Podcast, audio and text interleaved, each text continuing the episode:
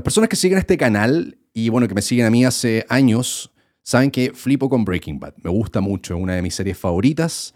Me gusta Breaking Bad, me gusta mucho Better Call Saul también. Y cuando terminé la última temporada de Better Call Saul, dije, ¿sabéis que tengo que empezar a ver toda esta cuestión de nuevo? Porque siempre la había visto con pausas, ya sea porque, no sé, había una temporada que terminaba y después había que esperar para ver la siguiente temporada, o incluso con Better Call Saul tenía que esperar semana a semana que se estrenaran los capítulos. Entonces dije, ¿sabéis que tengo todo ahora listo para ver? Quiero verla de corrido. Así que retrocedí, empecé a ver Breaking Bad, terminé de ver Breaking Bad eh, me encantó, por supuesto, de nuevo verla, me generó las mismas sensaciones que me generó las primeras veces. Aparte que típico que cuando veis una serie de nuevo, después de haberla visto ya antes, eh, te encuentras con distintas cosas que se te habían perdido o no habías visto en la primera oportunidad que las habías, eh, que las habías visto, ¿cierto? o incluso las segundas oportunidades que las habías visto. Vais como siempre descubriendo cosas nuevas. Y después el camino, me gustó mucho más el camino ahora que antes, como que la disfruté harto más. Y empecé a ver Better Call Saul de nuevo. Y de hecho voy bien adelantado en Better Call Saul. Eh, voy como en la mitad ya. Puta, pasándola increíble ahí con Jimmy McGill. Todavía Jimmy McGill está como ahí en la, en la transición, ¿cierto? Y hace unos días estuve pensando, ya, pues, ¿cuáles son mis personajes favoritos de Breaking Bad? Pues lo estuve conversando ahí. Y me hice un top 5 y el primer lugar de este top 5, y que es finalmente mi personaje favorito, es Mike Ehrmantraut. Mike. Sí, pero es que, weón, Mike para mí es el mejor, weón. Por supuesto que Saul Goodman, Walter White, ¿cierto? Jesse Pinkman, que son como los que, bueno, lideran o protagonizan o los principales eh, de todo el universo también son muy bacanes, pero para mí Mike, weón, cumple otras cosas que lo convierten en un personaje, pero muy, muy, muy querido. Lo encuentro, weón, un viejo capo, súper temerario, eh, un personaje instruido, tiene manejo de crisis, tiene control sobre sí mismo, es estoico, es leal, em, tiene conocimientos de supervivencia, conocimientos de armamento, em, pucha, sabe construir con sus manos, sabe construir el, manejar el cemento, ¿cierto? Hay un capítulo donde hace unas, unas cositas con cemento también. Eh, es un tipo amable, tiene su lado razonable igual Mike, lo cual es muy poderoso. Porque por otro lado, también es un, es un personaje que es seco, es serio, em, pero también tiene su lado protector quiere mucho a los suyos o a las suyas, ¿cierto? A su nieta. Y mm, creo que, sobre todo, porque me gusta Mike es porque no se anda con weas. Es como el personaje de la serie que no se anda con weas, como que la tiene bastante clara en general. Es como un personaje que dentro de todo se mantiene constante dentro de la serie. A pesar de que en los primeros capítulos de Breaking Bad Mike se, se muestra un poquito más como jovial, si se puede ocupar esa palabra quizás, es como un personaje más, quizá un poquito más alegre de cómo se fue desarrollando después, pero no, no sé si alegre, pero es como un poquito más chispeante los primeros capítulos, cuando recién aparece como que tú lo veis un poco más eh, sonriente casi. Y a medida que vaya avanzando en Breaking Bad, y bueno, después en Better Call Saul, cuando ya vas conociendo más el personaje, te das cuenta que en realidad no es tan sonriente. Pero aún así tú lo veis como es un personaje puta constante. Tiene demasiadas buenas capacidades, demasiadas cosas buenas, cosas interesantes que me hacen y, lo convierten en un personaje para mí, puta, brutal, weón. Brutal. Cometió algunos errores, por supuesto, pero en general es un capo, weón. Y ese para mí es mi personaje favorito de Breaking Bad, por lejos, weón. Por lejos. Sobre Walter, sobre Jesse, sobre Saul, sobre Gus, weón, sí, absolutamente. Hay hartos personajes buenos dentro de la serie, pero sin duda alguna Mike tiene y ocupa un lugar muy, pero muy importante y, bonito dentro de mi corazón.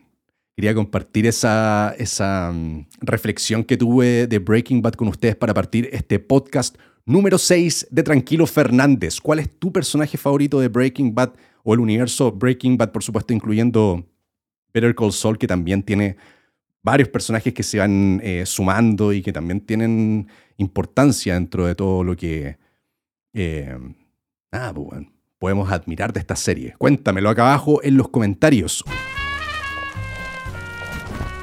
Capítulo 6. Estamos a mitad de octubre. Yo no, les había contado, pero yo estoy en este octubre haciendo el Sober October. Sí, se lo copié a Joe Rogan. Eh, hace rato que tenía ganas de hacerlo, hace varios años. Eh, siempre se me olvidaba. Eh, siempre se me olvidaba, se me pasaba, se me pasaban como días, semanas y de repente, oh, quería hacer el Sober October, no lo hice, buen puta, ya, el próximo año. Y este año me acordé con varios meses de antelación, aparte que sentía que ya necesitaba hacer como un parón en cuanto al consumo de todo lo que consumo. Em, y, y, sí, pues estoy, bueno, llevo ya todos estos días de octubre, em, todo este avance de octubre sin consumir nada. Debo decir que lo que más he echado de menos es el alcohol. Sí, he estado en algunas oportunidades en, los que, en las que he pensado así como, bueno, ahora puta, me tomaría un vinito, ponte tú una, con, comiendo unas tallarines con salsa boloñesa, así un domingo, tranqui, relajado, ponte tú ese, ese domingo en que al día siguiente no había que trabajar, que fue feriado, puta, estaba perfecto para pegarse ahí unos, unas copitas de vino, ver alguna cosita en la tele, me habría tomado una, una, un vasito de vino ese día. Ese día como que lo, lo extrañé. Y el otro día también fui a darme una vuelta con, con mi novia, fuimos a Curacarrifs, de hecho, grabé un capítulo de Señor Comida en Curaca. Debiese salir pronto ese capítulo de Señor Comida, espero que esta semana. Y mm, bueno, ahí, ahí en el capítulo les voy a contar un poquito más de qué se trata Curaca Rips y el por qué me dieron ganas de tomar eh, cerveza, pero eh, puta, también era un momento para hacerlo. Como tomarse una chelita rica, el día estaba bonito, bueno, entonces, puta. Se extrañó, se extrañó, se extrañó, pero dentro de todo, salvo esos dos días y quizás un par de días más, he andado bastante bien, weón. Sí. Un poquito más, más eh, fresco de mente. No estoy consumiendo nada, ni siquiera una que de repente me los mando. No, nada, ni siquiera eso. Aparte que, bueno, este tema de la tos que he estado. Eh, eh, que, ustedes de hecho han podido visualizar incluso en los podcasts, no se ha pasado y estoy yendo al, médico. Un rato más voy a conversar acerca de la vejez y de las visitas al médico y todo eso. Y, bueno, he estado yendo al médico este último tiempo porque no, llevo como dos meses con tos y no cacho bien qué es porque me hizo unos exámenes y no tengo problemas pulmonares. De hecho, salieron todos los exámenes bien en ese sentido. Entonces, parece es como la vía respiratoria alta, según lo que me comentó mi hermana médica ahí. Puede ser. Así que bueno, eh, me ha hecho bien por ese lado también. Este tema del Sober October, de no estar inhalando humo, de no estar metiendo combustiones extrañas a, mi cuerpo y eh, también el no estar tomando alcohol, porque al final el alcohol igual te va, te va afectando, no sé, en mi caso, por ejemplo, que tengo esta, esta enfermedad crónica que es la colitis ulcerosa, em, no le hace a veces tan bien. La cerveza, por ejemplo, a mí no me hace muy bien. No es que me haga mal, pero la tolero un poco menos que el vino. El vino no es que me haga bien, pero eh, a veces incluso siento que sí me hace un poquito de bien a este tema, a esta condición que digo yo. Y, y, la tolero bastante bien. Pero en general, el no estar consumiendo cosas, pucha, me tiene como, como bien, como contento. Eso, en realidad lo quería comentar. Ni siquiera es como, oye, ustedes deberían dejar de tomar y de fumar. No, hagan lo que ustedes quieran y estimen conveniente con sus vidas. Simplemente comentarles que este mes de octubre yo estoy en esta. Y ahora cuando se acabe octubre, no vamos a volver eh, con todo porque necesito recuperar primero este tema de, la, de mi tos, pero un vinito, por supuesto, se viene. Yo creo que por eso también lo he podido tolerar, porque mm, sé que viene un final, un final a esta situación de, ah, ya, es como, es como una prueba, como que hay una fuerza de voluntad eh, que te permite como detenerte. Yo no me considero una persona alcohólica ni, ni drogadicta, eh, si lo fuera, no podría estar, no sé, 15 pues, días, 20 días sin tomar, menos un mes, 30 días, eh, pero sí me considero una persona que disfruta mucho de esos placeres. Y, disfrutando mucho de esos placeres también eh, pienso que, que me podría haber costado un poco más. Y creo que, de nuevo, no me ha costado tanto porque visualizo que es una prueba que voy a superar en algún momento, voy a llegar a los 30 días, 31 días, no sé, no recuerdo bien cuántos días tiene octubre, eh, ah, enero, febrero, y, y una vez que llegue a esos 30, 31 días, voy a poder volver a hacer lo que antes hacía. Entonces creo que eso también me permite como esta, esta media que tranquilidad mental. Si fuera más tiempo, no sé cómo lo, lo arcaría, pero no sé, a mí me gusta ponerme de repente estas pruebas, estas disciplinas, pero sobre todo estas fuerzas de voluntad que, que me permiten también ir practicando el detenerme con ciertas cosas y tener más control sobre mí, sobre mi mente y sobre mi cuerpo. Necesario igual. ¿Cierto? Yo creo que sí. Oye, algo que he estado haciendo estos días en, en YouTube y que lo voy a seguir haciendo para que tú que ves de repente mis videos de YouTube lo sepas y no te encuentres con cosas y dices, ¿qué mierda es esta cosa que está sucediendo acá?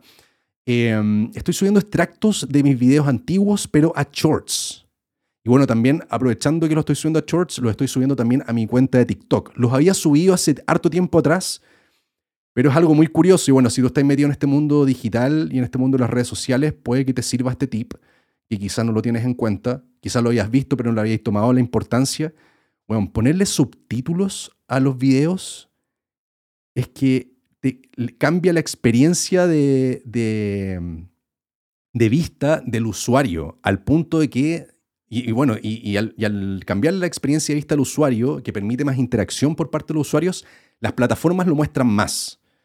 Y yo había subido, por ejemplo, todos esos videos eh, que estoy volviendo a subir, los había subido ya a TikTok y los había subido con un título, onda, con un nombre arriba y el año en el que hice el video y nada más, pues, Y los subí y nadie pescó los videos, pues. Y dije, oye, voy a subir estos extractos, igual son buenos, me gustan, yo soy súper fan de mí mismo, entonces como que los veía y decía, ah, esta parte del top 5, ah, la corta acá, papá, y lo subo. Es, más encima es un audio, de repente a alguien le puede gustar el audio y lo ocupa. Y sabéis que no, no, como que algunos pegaron un par, superaron las mil visualizaciones. Entonces yo los dejé ahí tirados harto tiempo y la otra vez estuve dándole vuelta a este tema de los shorts en YouTube y dije, a ver, qué pasa si subimos estos extractos que había subido a TikTok, los subo a shorts? Pero les tengo que poner los subtítulos, porque hace, hasta hace un tiempo empecé a subir videos con subtítulos y les va bien los subtítulos le vienen súper bien a los videos, como que ya es un estándar que tiene que ir dentro del contenido que uno sube a estas plataformas de video vertical sobre todo. Reels, Shorts y TikTok. Y, nada, pues subí uno, después subí otro al tiro el mismo día y empecé como a, monitorear. La he ido eh, como bien igual. Y en TikTok la he ido bastante bien, diría yo. Y en Instagram también lo he estado subiendo. Entonces al final lo que hice fue borrar todos los videos de TikTok que me parecía que podía volver a subirlos con subtítulos. Borré todos los videos de, Instagram que los había subido hace mucho tiempo en privado eh, para subirlos de nuevo, pero en público esta vez y con subtítulos. Y los voy a empezar a subir también aquí en YouTube eh, como shorts, para que anden dando vuelta. Y bueno, si de repente tú te los pilláis y puta, te genera una sonrisa, te acordás, te baja la nostalgia, dale un like, pues bueno, pégale un, comentario, una interacción ahí, porque todo eso permite que el video también se vea más y le llegue a otras personas que quizás no conocen el, canal y, por supuesto que se lo hace en el show. No solamente al video, al short mismo, sino que también al canal. Así que va campo. Y lo otro es que eh, permite que también la gente que está suscrita al canal por ese tipo de contenidos que ya no estoy haciendo o que no estoy haciendo todavía, em, al menos se mantengan como, ah, ya, como que se acuerden, ah, por esto estoy suscrito a este weón. Por este tipo de videos chistosos que los descubrí hace 10, 12 años atrás. Así que bueno, weón. Eso, por si te sirve, de repente tú estás metido también en este mundo de internet y te sirve este tipo de comentarios y darle como una vuelta sobre cómo subir tus videos, yo te recomendaría sin duda meterle subtítulos porque, puta, si no lo haces, el video tiene que ser lo suficientemente bueno y autoexplicativo eh, para que mm, funcione. Y como mis videos, sobre todo en ese tiempo, eran como que se sostenían mucho sobre el guion del video, sobre lo que hablaba en el video, eh, creo que era, es importante poder resaltar esa parte del video con el texto para que la gente pueda ir leyendo. Y aparte que de repente, no sé, pues vaya en la micro, vaya en el metro, no sé, en alguna parte con ruido y estáis viendo TikTok y puta te pilláis con un video, ah, te acordáis como que lo queréis leer, pues como para acordarte de qué se trataba la wea. Así que, buena onda, simpático igual.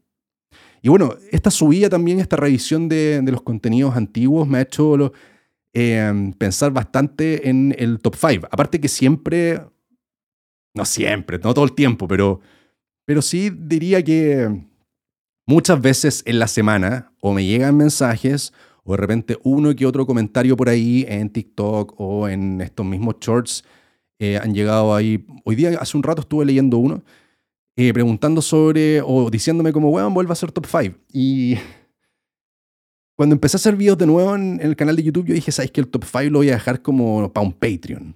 Así, bueno, para ser súper sincero, dije como, pero honestamente me tinca porque es un, siento que es como un, un contenido que, que me gusta, siempre me gustó porque lo sentía como más maduro hace, no sé, 10 años atrás. Me parecía como un contenido que de repente podía hablar de otras cosas y, y ponerme incluso medio serio, pero mezclarlo con humor como más monólogo. Entonces, como que ese, ese contenido, desde que volví con el canal, que he dicho, lo voy a hacer. En algún momento, cuando me sienta como ya seguro, listo para hacerlo, me voy a tirar con un pero honestamente. Pero el top 5, que finalmente como el contenido estrella de este canal, el que la gente como que más recuerda, eh, me genera como... No sé, weón. No sé si vergüenza es la palabra. Yo diría que no, pero es cringe, cringe no es cringe tampoco, porque en realidad como que nunca, nada de lo que yo he hecho, bueno, algunas cosas que de repente reviso y como del pasado, eh, digo, oh, esta weá, extraño. Me ha pasado que he sentido un poco de cringe. Pero con el top 5 en general no me pasa eso, pero sí puede ser como, como que me da un poquito, como más pudor puede ser, hoy por hoy, porque hace tiempo que no me lanzo con, con el ridículo con ponerme nuevo a prueba y hacer el ridículo en cámara. Porque al final de eso se trata todo el top 5. Es como. Con este mismo tema de sacar extracto de los videos, me puse a ver todos los videos pasados que he tenido, que he sacado, y hay harto video eh, ridículo. Hay hartos momentos como. Pero ridículos en el buen sentido, no como ridículos que, weón, qué ridículo que este weón haga este tipo de cosas. Para nada, nunca lo he sentido de esa manera. Pero sí como, oh, como, weón, tengo que tener la perso súper fortalecida para lanzarme a hacer algo de ese nivel. Porque es transformarse igual, pues yo saco ahí como mi, lado B, absolutamente. O sea, ese weón que, con el que hago estupideces saliendo de la ducha. Y, y estupideces que en realidad ya no hago mucho. Porque estoy más viejo, pues, weón. Más maduro, ¿cachai? Ha pasado el tiempo. Entonces, tengo ganas. Como que inicialmente dije, ¿sabéis que si voy a hacer esta weá de top 5 y de repente por ese motivo como que me hinchan las weas y me dicen, ya, pues sácate un top 5, un top 5, yo voy a decir, ya, ¿sabéis que voy a sacar un top 5? Pero por esta weá ustedes tienen que pagar porque de verdad que esta weá para mí significa, eh, de nuevo, como meterme en un, en un personaje que hace tiempo como que dejó de estar en mí. Eso así pensaba yo inicialmente, pero con el pasar del rato y sobre todo después de visitar nuevamente los vídeos para sacar estos extractos que, que les digo, eh, lo he vuelto a pensar y, mm, y puede que salga algo. Eso es lo único que les voy a decir. Ya está como entrando el bichito en mi cabeza de, bueno, ¿sabes? Pico, weón, estáis viejo, pero ¿y qué tanto, weón? Yo pienso en la, cantidad de, temas de los cuales uno puede hablar cuando uno está más viejo y, a medida que uno va creciendo. Yo tengo 38 años. Yo en un, par, un rato más cumplo 40 años, weón. Ahora, yo no entré con 18 años a YouTube. La otra vez recibí un, comentario de una niña que me dijo, oh, te veía como desde octavo básico. Y como que no me cuadraban los tiempos. Así como, weón, ¿cómo me ves de octavo básico si tú te ves como de 27 años? Así como, weón, ¿desde cuándo crees que estoy haciendo video? Yo llevo 12 años haciendo video, como 10 años, una cosa así. Yo entré viejo a, internet, entré como a mis 25, 26 años. No entré con 18 años ni con 17 años, no. Entré ya vejete a internet. Entonces, em, como que en realidad lo que hacía en ese tiempo era como que un poco que recogía todo lo que había vivido en mi infancia, juventud, y no sé, por mi tiempo de universitario o de, educación superior y me basaba en eso para hacer los contenidos de los top 5. Y, y, bueno, y los, pero honestamente un poquito, bueno, más, más que todos los top 5. Y por eso yo creo que también enganché con el público que tenía, que era, bueno, ustedes, que eran súper chicos también cuando veían los, los contenidos. Aparte que, bueno, YouTube en ese tiempo era más consumido por menores de edad, ¿cierto? Pero como que se enganchaban porque, bueno, los temas igual me imagino tenían relación un poco a lo que ustedes también podían haber estado viviendo. Pero hoy por hoy yo ya no voy a poner hacer videos de top 5 o pero honestamente acerca de, weón, cuando tenía 20 años, pues, ¿cachai? Pero desde que dejé de hacer videos o desde que dejé ya un poquito de lado los top 5 hasta ahora, puta, me han pasado millones de weas, pues, y, Y uno a medida que va envejeciendo, que vas avanzando en la vida, en edad, también se van sumando nuevos pensamientos, nuevas inquietudes, nuevas cosas que, por supuesto, tienen eh, mucho humor también. Pues. Entonces, por ese lado yo creo que estoy tomando un poco este, esta posta y por ese lado este bichito me está como diciendo, oye, ¿sabes qué? Mm, Francisco, ¿sabes qué? En realidad no es una mala idea que te metas por estos lados y te pongas a conversar acerca de tu visión de la vida actualmente con un tono o un toque de humor. Así que miren, yo no voy a comprometerme con nada, no me voy a comprometer con nada, no voy a decir como el próximo fin de semana o el próximo mes, el 15, no voy a decir fecha ni una wea. Cuando salga, saldrá. Hay un proceso creativo que tiene que suceder. Yo les pido nomás ahí como paciencia. En algún momento va a ocurrir. Si me quieren seguir hinchando para que haga la weá, háganlo. Eso por supuesto siempre ayuda. Pero eh, eso. Y no voy a cobrar, porque en realidad estar sacando un Patreon para subir esos videos, no. Ahora, si ustedes me quieren dejar ahí una propina después de subir el video, bueno, weá ustedes, pero porque estamos en ese mundo también, en el mundo de las propinas en Internet. Te la venden con que la suscripción y la web son propinas. Básicamente somos todos payasos de Internet. Eso es lo que somos nosotros, entertainers de Internet. Todos los que hacemos puta, una transmisión en Twitch, weón, los que hacemos podcast en Internet, los que hacemos videos en Internet, los que hacen videos en TikTok, todos de alguna u otra forma igual están pensando en el lucro, Sí, así es. Tu, tu eh, creador favorito de Internet está pensando en el dinero. Entonces, digamos las cosas como son. Es propina. O sea, es como un intercambio. Yo te, entretengo a cambio un poco de dinero. Lo visualizaba antes, pero tampoco quiero venir acá a sacarles plata a usted. Así que, en realidad, esta weá del Patreon, yo creo que tengo otras ideas para más adelante que son un poquito más como rebuscadas y requieren de más trabajo. Y si el día de mañana quisiera hacer algo relacionado como con Lucas y ya, onda, weón, se quieren poner para levantar este proyecto, lo haré. Pero por el momento, y sobre todo con esta weá del top 5, que es como, nada, pues, es nostalgia y, y al final es como el elemento de conexión que tengo con ustedes me parecería, me, haría sentir muy extraño el, levantarlo en un Patreon y sacarlo a cambio de plata. Aparte que imagínense si no le fuera bien a la wea, sería decepcionante igual. No estoy ni ahí, la verdad es que no me interesa. Así que bueno, eso, espérenlo. En algún momento va a ocurrir. Pronto. No, no el 2024. No sé si el 2022, porque tengo algunas cosas que tienen que, ocurrir dentro de estos meses, me tengo que cambiar de ciudad, entonces hay como toda una reestructuración de mi vida, pero 2023, no a mediados del 2023. 2023, dejémoslo ahí. Me comprometería con eso. Y, el tema este de la vejez em, en Internet, también lo puedo relacionar a una noticia que me pillé mirando ahí, Internet, justamente. Y es una noticia que lleva por, eh, por título Los millennials son los nuevos viejos de Internet. Este fue un, un, ejercicio que no hice. Casi se me salió un flato, perdón. Casi, casi. A ver. ¿Qué edad son los millennials? A ver. Un minuto, mientras permito que pase el aire acá. Un minuto para que pienses. ¿Cuál es la fecha? Eh, ¿Cuál, ¿Dónde están encajados los millennials? Agüita por mientras. ¿ah? Sí, te estoy escuchando. Ya, los millennials son las personas, al menos según lo que estoy revisando aquí rápidamente, y es más o menos el rango de tiempo que yo también entendía que era así. Eh, los millennials son las personas nacidas entre 1981 y 1993. ¿Ok? Yo nací en 1984, 5 de mayo de 1984. Anótenlo en sus agendas en su que pongan una alerta ahí en su teléfono para que el 5 de mayo les avise cumpleaños de Panchoso y vayan a las redes sociales a dejarme un feliz cumpleaños. No se les vaya a olvidar. Y así, el 84, por lo, por lo tanto, entro dentro de esta eh, categoría de millennials. Y esta nota es, los millennials son los nuevos viejos en Internet.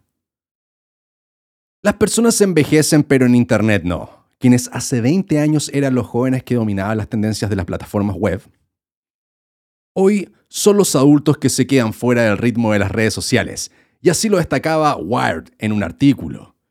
Cuando inició Internet, los millennials fueron los primeros usuarios jóvenes que encontraron un lugar para reunirse con amigos fuera del entorno familiar, pero crecieron y ahora son el blanco de las burlas al tener que adaptarse o no entender lo que los menores consumen. Me ha pasado. Al mismo tiempo, Elena Fitzgerald, autora del artículo, hace un llamado de atención sobre el constante cuestionamiento que ejercen las redes sociales sobre la vejez y la opinión de los más jóvenes sobre lo que está y no en tendencia lo que para ella se convierte en una oportunidad para contar historias. ¡Pum! Mucha relación a lo que acabo de, decir. Creo que estoy en completa sintonía con esto. De hecho, por eso lo leí, fue como, ah, ¿sabes qué? Me gusta este tema. Envejecer en Internet. Cuando por primera vez se puso en línea Internet se parecía tanto al futuro como a la ciencia ficción. Las primeras redes sociales eran sucias y caóticas y no tenían nada que ver con la familia. Era una fiesta de pijamas después de que los padres de alguien se habían ido a la cama. Internet era lo opuesto al mundo de nuestros padres. Por definición, no era para gente mayor. ¿Cuál fue la primera red social que ocupaste? O la primera red social de la cual te acuerdas. Yo me acuerdo de Fotolog. Esa fue la primera red social que yo ocupé eh, consciente de lo que significaba este mundo de Internet y las posibilidades. Con Fotolog yo subía, no, tenía el, hay una web que se llama como el Gold Member, una web así que tú pagáis como una membresía y te permitían subir todas las fotos que tú quisieras y obtener todos los comentarios que tú quisieras. Si tú no pagabas esa membresía, la posibilidad que te daba Fotolog era de subir una foto al día, lo cual a mí me parece súper eh, equilibrado, bueno. Incluso hasta que podría ser aplicado de alguna forma. Be Real lo hace un poquito así. Obviamente es de otra vereda, porque bueno, es como ser real y es como sacarte una foto en cualquier momento y sin maquillaje y no tan producido. A diferencia de Fotolog, tú tenías la oportunidad de subir la foto que tú quisieras, pero era una foto al día y tenías una cierta cantidad de comentarios eh, que podían llegarte. O sea, tenías un límite de comentarios. Creo que eran 10, algo así. Yo inicialmente cuando empecé con Fotolog era panchoso, esa fue mi primera cuenta panchoso. Y, cuando inicié con Fotolog me acuerdo que al comienzo subía fotos, así como las que salía así como más mino, y ahí tú podías saltar como a, a otros Fotolog que te aparecían en la derecha, entonces, en fin ahí como que se empezaron a, tejer un poquito estas redes sociales. Bueno, antes obviamente existía el ICQ, eh, ICQ se llama esa weá, el Parlotin, el IRC, pero eran como chats, era como un, un eh, Discord, una weá así, como un, Twitch pero sin video, una, una cosa como más chat. Esto era muy parecido a lo que terminó siendo después eh, Instagram o bueno, Facebook, ¿cierto? Y yo lo hacía como todos, pues, subía una foto, pero no... Al pasar del rato como que me aburrió la weá, como que, eh, hacerse lindo en esta weá. No tenía cámara digital tampoco, entonces no era como, ah, me voy a sacar miles de fotos y voy a estar subiendo fotos todos los días, no. Al inicio era como, puta, tengo cierta cantidad de fotos que me saqué en tal carrete donde fue esta persona que sí tenía una cámara digital, ah, voy a ir subiendo esta foto. Y después cuando tuvimos nuestra primera cámara digital en la casa, em, empecé a subir fotos, pero empecé a contar historias debajo del pie de la foto, porque el pie de la foto tú podías, puta, mandar, no tenía como límite de caracteres. Entonces de repente escribía historias largas. Y algunas personas empezaron como a seguirme, me acuerdo en ese tiempo, por las weas que yo escribía, ¿cachai? Me acuerdo que había una historia, hubo un día en que hice un jugo de frutilla y me saqué una foto así, andaba como con sudadera y era bien flaco en ese tiempo, igual mino, entonces como que me salía así, como, así como sacando músculo y iba al gimnasio en ese tiempo, entonces como que me veía bien. Y en el pie de foto eh, conté una historia de una, de, como desde el punto de vista de la frutilla.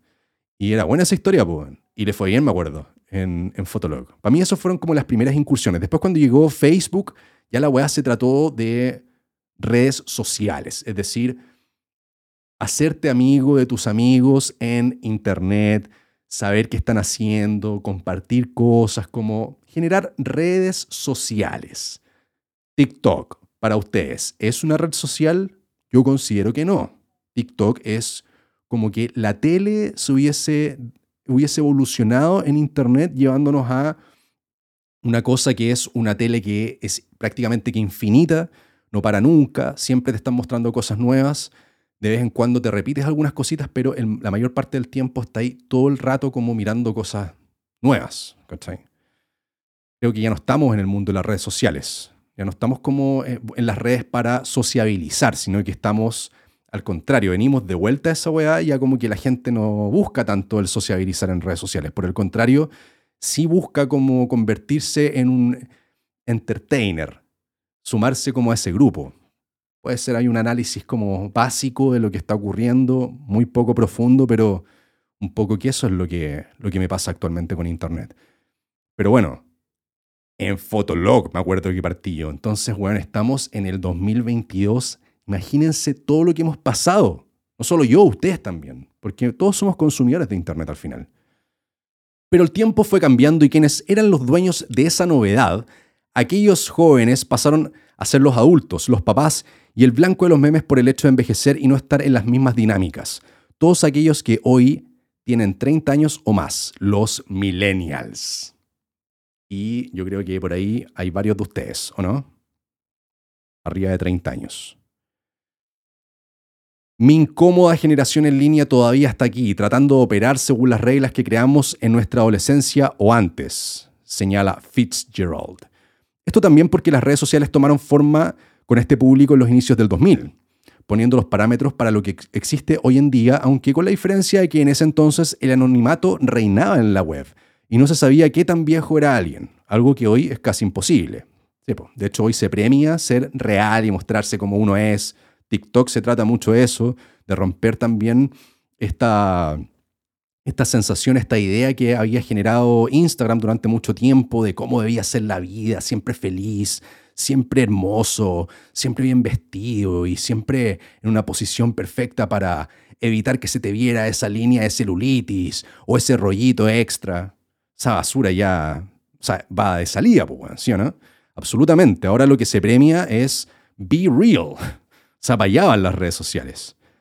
Hasta cierto punto, porque si el metaverso, yo creo, entra en, en funcionamiento, ahí vamos a entrar en una distorsión completa de la realidad y ahí ya no va a importar quién eres tú realmente en la vida real, en esta vida real o en esta simulación real que vivimos, sino que vas a importar en esa simulación.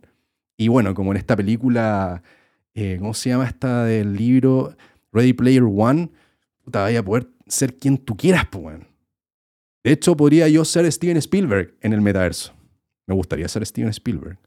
Oye, eh, paréntesis, vi el documental de Steven Spielberg, Spielberg, en HBO Max. ¡Mua! Véanlo, les va a gustar. Los millennials están envejeciendo y todo el mundo va a tener que oírlo. Hasta hace poco sentía que sabía dónde estaban las líneas y quién estaba en cada equipo. Sentía que sabía quién era viejo en la red y quién era joven, quién era el blanco de las bromas y quién las hacía. Pero en los últimos años estas categorías han cambiado. ¿Por qué te convertiste tú en la vieja de Internet, Fitzgerald? Pero esto es solo una oportunidad, dice. Destaca que todo esto pone en evidencia una situación fuerte en Internet y en redes sociales. Envejecer es un problema y todo el tiempo lo quieren mostrar así. Según ella, la saturación de contenido y la constante idea de estarse mirando a sí mismo es el enfoque de la web actualmente, lo que traza el abismo entre los jóvenes y quienes ya no lo son tanto. La juventud siempre se ha vendido como un producto aspiracional y no es nada nuevo que la gente tema envejecer después de los 25 años, pero los espacios sociales en línea funcionan con envidia.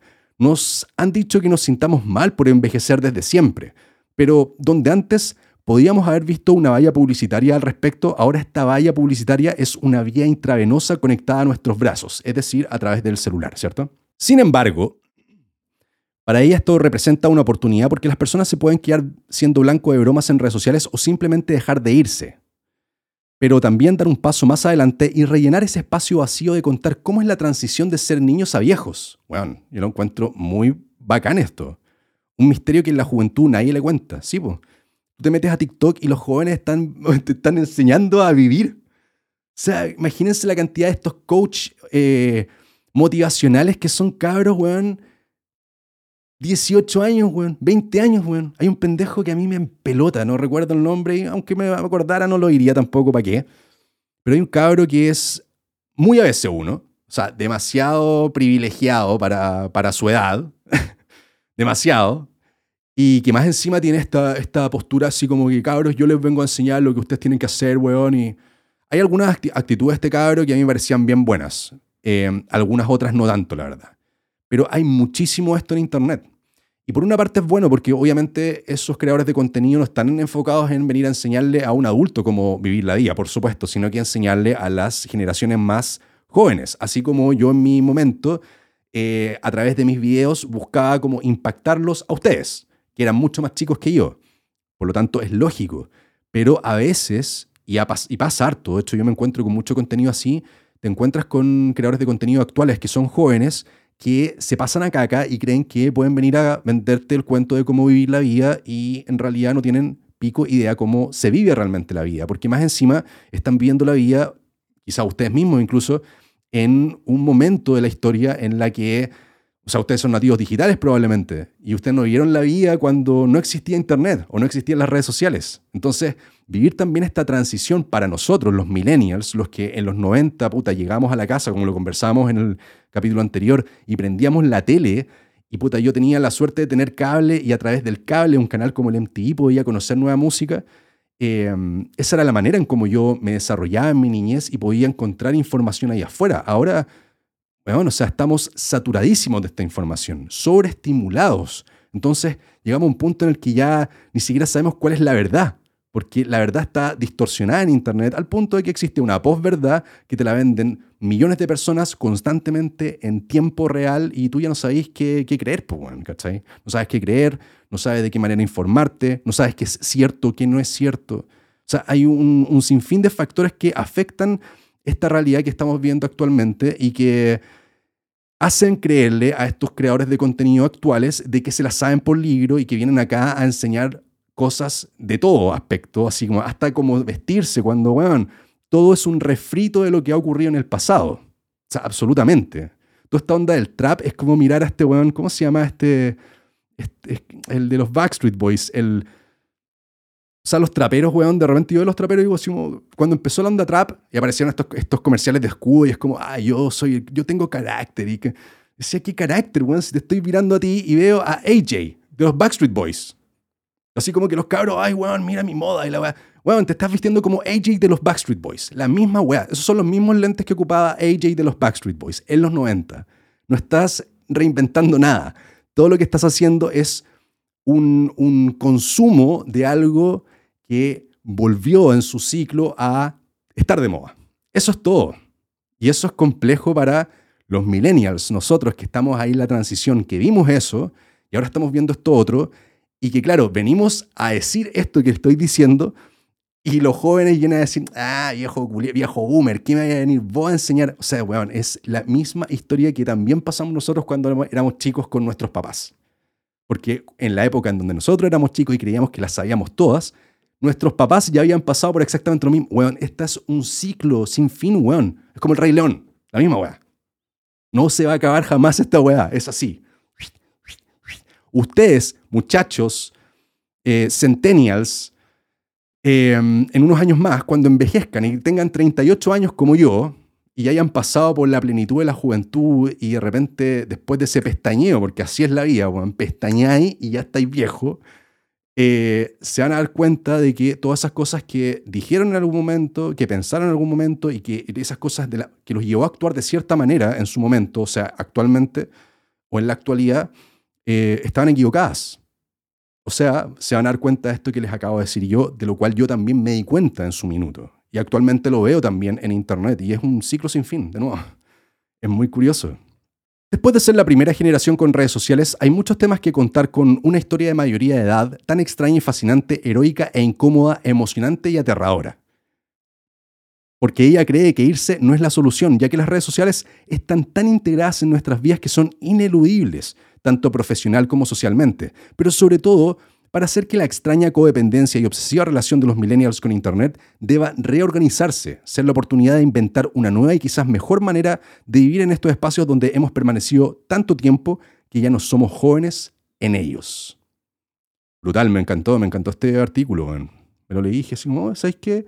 Concuerdo absolutamente. Es un momento en el que, más encima, estamos entrando en un vortex de más contenido, más estímulo, o sea, todas las marcas se están volcando a crear más cosas porque se están, dando cuenta de que al final, para poder vender, necesitáis que exista un rostro para hacerlo, o sea, eventualmente ya las marcas, si no van a estar como o relacionadas a un rostro o creando sus propios rostros a través de, la, de, sus propios em, o con sus propios recursos, se van a quedar atrás porque al final esta como nueva manera de ver Internet y de vivir la Internet tiene mucha relación a nosotros ser personas reales conversando, hablando de temas, em, muchas veces temas hablando de cosas que ni siquiera tenemos idea, pasa eso también, pero sobre todo como interactuando desde lo real más que desde una marca sin un rostro, sin un cuerpo, ¿cachai? Bueno, eso hasta que lleguen los avatar o lleguen las personalidades, eh, las inteligencias artificiales, ¿cierto? Que también va a ser un tema cuando eh, quizás, no sé, Nike el día de mañana no va a necesitar eh, contratar, no sé, bueno, ¿a quién está contratando Nike actualmente? No se me ocurre nadie, pero no va a necesitar contratar a Panchoso Nike para que venda unos, unas pantuflas a los millennials de Chile, sino que va a tener una inteligencia artificial, un avatar, de hecho ya existen páginas donde tú te podés descargar un avatar, así como una persona, bueno, a que le, le ponís un texto y la persona habla y tiene una voz y podés elegir millones de voces, millones de lenguajes, de lenguas. Eh, ¿Queréis que hable alemán? ¿Queréis que hable chileno? ¿Queréis que hable chileno del sur de Chile o queréis que hable chileno del norte de Chile? O sea, vamos a tener dentro de poquito rato más la posibilidad de hacer eso también. Entonces, casi que esto que estamos hablando ahora va a tener, eh, va a ser viable hasta que empecemos a competir con eh, los influencers digitales o los influencers eh, artificiales. Envejecer en Internet no es fácil. Yo me la he bancado, me la he vivido. Yo actualmente como que también Em, no me ha pegado tan fuerte porque he, tenido, he, sido un poco cuidadoso. Durante mucho tiempo también estuve, como ustedes saben, al margen de estarme mostrando yo frente a cámara, pero siempre haciendo cosas en Internet.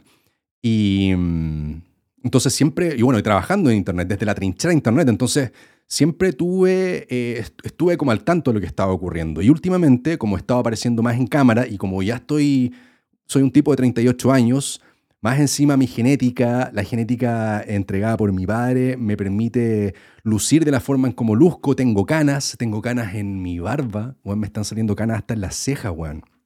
No les voy a decir dónde más tengo canas, pero tengo canas en varias partes de mi cuerpo y, con mayor razón me veo más viejo. O sea, si yo tuviera bueno, el pelito castañito claro weón, y cero canas, a mis 38 años quizás pasaría un poco más piola, pero no, me veo entonces, ese tipo de weas también son cosas que terminan afectando porque, puta, en un mundo en el que, en un mundo donde la internet es un deporte de los jóvenes, em, ser un tipo viejo o relativamente viejo eh, te hace competir de una manera, no hablemos de justa, pero dispar, sin duda.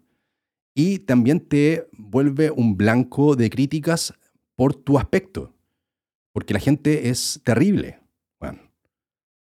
Eh, a mí los comentarios así como, oye, que estáis viejo, panchoso, la verdad es que no me caen bien, weón. No, no porque yo los comprendo, o sea, yo me veo al espejo todos los días, sé la edad que tengo, veo mis contenidos antiguos, veo fotos, no soy un imbécil, entonces claramente entiendo que la vida se trata de eso, ¿cierto? De avanzar, de envejecer. No necesito que me vengan a decir que estoy más viejo. Y cuando te lo dicen, te lo dicen con una onda así como, weón, así como, estáis más viejo, como como te ha afectado la vida casi. Como puta, la vida como que no te regaló una, un, avance eh, tan positivo como otras personas. No eres un Brad Pitt. Brad Pitt tiene, bueno, no sé, 65 años. ¿Cuántos años tiene Brad Pitt? Bueno, se cada vez mejor. Yo no me siento que me da mal ni nada, pero sí cuando me encuentro con ese tipo de comentarios y de ahí para arriba, em, últimamente la verdad es que en mis redes sociales en general ustedes son súper respetuosos, la mayoría de ustedes son súper respetuosos, o sea, el 99% de ustedes son bastante respetuosos y se lo agradezco. Más allá de lo que puedan pensar o verbalizar en sus casas, agradezco que de repente no, no encontrarme con ese tipo de comentarios en redes sociales, pero cuando me los encuentro digo así como, puta, bueno, innecesario, bueno. Yo no ando en la vida diciendo, a veces lo verbalizo, a mí también se me sale, así como me encuentro con algún actor y que digo así, oye, ¿sabes que este weón, puta, está viejo? también pasa, es normal pero no le ando diciendo al weón, oye, que estáis viejo, conchetumar. No, pues weón. Ese tipo de cosas creo que no vienen bien. Me acuerdo que hace como dos semanas atrás salió el, eh, los primeros artistas del Festival de Viña. Hice una historia. Lo conté esto en mi, en mi Instagram de Panchoso Clips. Hice como una historia así como contando los artistas que venían al festival, los primeros seis. El, el Polima, la Paloma Mami, me acuerdo, a Nicole, no me acuerdo cómo se llaman. No, artistas así como el trap y la weá. Entonces, bueno, hice un video que me salió bien tío boomer. Lo reconozco, está bien se me ocurrió, weón, subirlo a TikTok. Y más encima, en el video yo decía, Polima West Coast. Eh, ¿Qué otra canción, aparte de Ultra Solo, conocía tiene Polima West Coast? Entonces igual sonaba un poco chaquitera la weá, lo reconozco. También fue un, como un comentario medio pesado que estuvo, no estuvo bien. Después me arrepentí, después de ver, lo subí a TikTok, pasó un rato, agarró vuelo la weá, porque esos TikTok es como que te dan un like, un comentario, después otro like, una visualización y de repente la plataforma dice, ah, esta weá como que funciona, pum, se lo voy a mostrar a, te lo muestra como a tres personas primero, después a seis, nueve y así como que avanzando. Y bueno, en un ratito tenía, no sé, 100 comentarios haciéndome pico, weón. O sea, el más suave de todos era como cuando mi tío Boomer eh, habla de, no sé, por la música actual, o cuando mi tío Boomer está en la mesa, una weá así. Ese era como el más suave. O por supuesto los fanáticos de Polima West Coast me hicieron callampa, bueno, ¿cachai?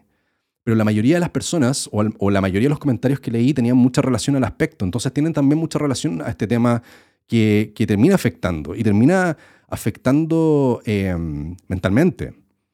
Y, termina como... Em, yo vengo de vuelta de, una, de esa situación. Lo comenté en el primer podcast. Todo este tema de la salud mental para mí es em, primordial. Eh, estoy bastante fortalecido. Yo ya vengo con cuero de chancho porque cuando yo salí eh, haciendo mis videos en internet en el 2010 y todo lo weá, también recibí mucha crítica por ese lado, por el aspecto que las, que las pecas, weón, que los lunares, que los dientes, que esta weá, que esta weá. Entonces, me tuve que bancar durante mucho tiempo todas esas críticas. Entonces, como que en realidad, ya que aparezca algún comentario de ese tipo, como lo decía antes, innecesario. Me cae un poco mal, pero no es una weá que yo diga así, oh, me, me, afectó la autoestima y voy a dejar de hacer esto que me gusta hacer porque me afecta la autoestima. No, no va a ocurrir, no me va a pasar. Pero hay personas que sí. Hay personas que están comenzando a hacer este tipo de videos, que quizás no son tan jóvenes y que de repente les puede afectar eh, su salud mental. Y la salud mental actualmente, después de la pandemia, bien sabemos, y, y como que hubo un destape, nos hemos dado cuenta de que la cosa está compleja. Entonces, no sé, esta es una conversación, pero también es una invitación para ustedes. Yo sé que ustedes no, ustedes son gente maravillosa, que al menos conmigo han sido súper respetuosos y me da la sensación de que ustedes en general son gente respetuosa, espero que así sea. Eh, eso no implica que uno no pueda hacer ese tipo de comentarios que uno de repente hace, porque a veces a uno se le salen ese tipo de comentarios y está bien, quizá un, aprendizaje también es parte del crecimiento, pero los motivaría como a tener cuidado con las cosas que uno comenta y, desde qué vereda uno las comenta también. Creo que es importante. Eh, no caer en, lo superficial, no caer en, ese tipo de trivialidades y, no caer en ese tipo de comentarios que de repente tienen más relación a lo estético, a cosas que uno a veces no puede controlar, que otras cosas que sí puede controlar, como por ejemplo las ideas o las cosas que uno conversa. Creo que esas son cosas que uno puede criticar sea, si yo voy a estar hablando estupideces acá, diciéndole alguna weá que a ustedes les parece que está completamente equivocada, eh, háganmela saber. Y, yo la voy a leer y ese tipo de críticas me duelen porque, me, o sea, me podrían doler, pero positivamente, porque me van a hacer entender que, ¿sabéis qué? Eh, dar una vuelta, ¿sabéis que esto que me, criticaron acá, puta, sí, pues, puede ser, puede ser que esta persona tenga razón y puede ser que yo pueda cambiar esto para bien y de repente el día de mañana no está hablando este tipo de huevas que en realidad no aportan nada y hacen mal al entorno, ¿cachai? No hablando de, lo estético, sino hablando de lo más profundo, que es lo que uno piensa, lo que uno opina, el cómo vemos la vida y el cómo nos manifestamos frente a la vida em, con nuestras posturas, posturas políticas, religiosas, en fin, ¿cachai? Creo que por ahí va un poco más la cosa. Yo estoy en un constante aprendizaje, en un constante crecimiento. Em, dentro de todo yo me, siento joven, ¿cachai? eso es lo otro, que a medida que uno va avanzando eh, en la vida, uno dice, chucha, ya 38 años. Panchoso, ¿te sientes de 38 años mentalmente? Obvio que no, pues. Y cuando tú tengas 35 años, 30 años, si es que no tienes 30 años, cuando tengas 38 años, te vas a sentir exactamente igual que yo. No te vas a sentir de 38 años. O cómo hemos construido que la vida tiene que ser para una persona de 38 años. O cómo esperamos que la gente debiese comportarse o pensar o vestirse para tener 38 años. No, pues, absolutamente no. Eh, es curioso, a veces da pena, pero así es la vida. Y, es importante que logremos este equilibrio entre, entre em, el cómo nos comportamos, el cómo pensamos y el cómo actuamos, en fin, el, vivir, el interactuar uno unos con otros, es importante medirlo y perfeccionarlo y no dejar de hacerlo. O sea, de nuevo, es un constante aprendizaje, una cuestión que yo estoy seguro que me queda mucho tiempo más por eh, aprender. Conozco personas muy cercanas a mí que son muy cerradas de mente, son más viejos eh, y son cerrados de mente y uno de repente entra como en esa eh, idea del que no, es que ya está viejo, entonces no va a cambiar. Eso es un error, weón. Somos seres humanos de costumbre, somos seres inteligentes, podemos cambiar. Si hay algo que está mal en nosotros y si hay algo de lo que yo me doy cuenta en el futuro, en 10 años más, 20 años más, que está mal y que debo cambiarlo, espero poder hacerlo. Y, y, eso es como más o menos la manera en cómo me estoy tratando de programar desde hace mucho tiempo hasta hoy. O sea, todo el tiempo estar comprendiendo que me puedo equivocar y cambiar no está mal, por el contrario, está súper bien. Sobre este tema de la salud mental también, bueno, para contarlo así rapidito, hace... ¿Cuándo pasó esta cuestión? Esto pasó el 18 de octubre, mismo día del aniversario del estallido social, una persona, una otra persona, se lanzó al vacío en el Costanera Center. Costanera Center, un lugar que se ha convertido en un punto de suicidio en el país, ¿sí o no? No caigan en la conversación de, oh, esta gente que se va a tirar, ¿por qué se tiran las personas en lugares públicos? No hagan eso, man. Sean mejores que eso, man. Esa, es, un, es un pensamiento rápido y que no es muy adecuado, creo yo. Hay que empatizar con la salud mental, porque quizás tú no estás en una situación compleja de salud mental ahora, puedes estarlo en el futuro, puedes quizás en el futuro ser algo grave, puede ser muy grave, que te lleve a tomar decisiones como esta. Y uno tiene que comprender de que cuando tomas la decisión tan compleja como matarte, eh, suicidarte, creo que, que, es una decisión, incluso uno la puede catalogar como una decisión errática, em, también te hace tomar, puede ser, yo no sé, lo, lo, opino desde el desconocimiento, porque bueno, aquí estoy comentándoselo a ustedes, pues. Em, pero me imagino que también estar en una situación compleja en tu cabeza, en tu mente, que te lleva a tomar estas decisiones, eh, no te hacen analizar tanto o tan correctamente el cómo hacerlo, el dónde hacerlo, estará bien hacerlo acá, estará bien. O sea, yo creo que ese tipo de cosas no deben importar. Pues. E incluso si lo meditaste de cierta manera o tomaste la decisión para hacerlo de cierta manera, puede tener una razón. ¿Y quiénes somos nosotros para criticar esa razón? Entonces, es, esto es uno de los comentarios que yo encuentro harto en redes sociales cuando aparecen situaciones como esta, porque bueno, de nuevo, se ha lanzado harta gente del Costanera Center. Otros comentarios que así como, ¿qué ha hecho el Costanera? ¿Qué está haciendo el Costanera Center para solucionar esta? O sea, weón, el Costanera Center no tiene nada que hacer para su... ¿Qué, ¿Qué van a poner? O sea, ya, yo creo que eventualmente van a tener que tomar una, una determinación como esa, que es como poner un vidrio hasta arriba, cosa de que nadie puede lanzarse, pues, ¿cachai? Algo así tendrá que ser. Terrible igual. Pero tampoco es como para exigirle al mall, weón, que no ha hecho, que no está haciendo nada el Costanera Center para evitar estos suicidios. Nada puede hacer el Costanera Center para evitar esos suicidios, pues, weón. Lo que quizás yo sí criticaría es que todo, cada vez que ocurren estas cosas, como que todo sigue igual. Y no se cierra el mall, y es como que ya, de nuevo, normalizado. Ah, se lanzó otra persona. Puta, estos weones que se van a tirar aquí al Costanera Center.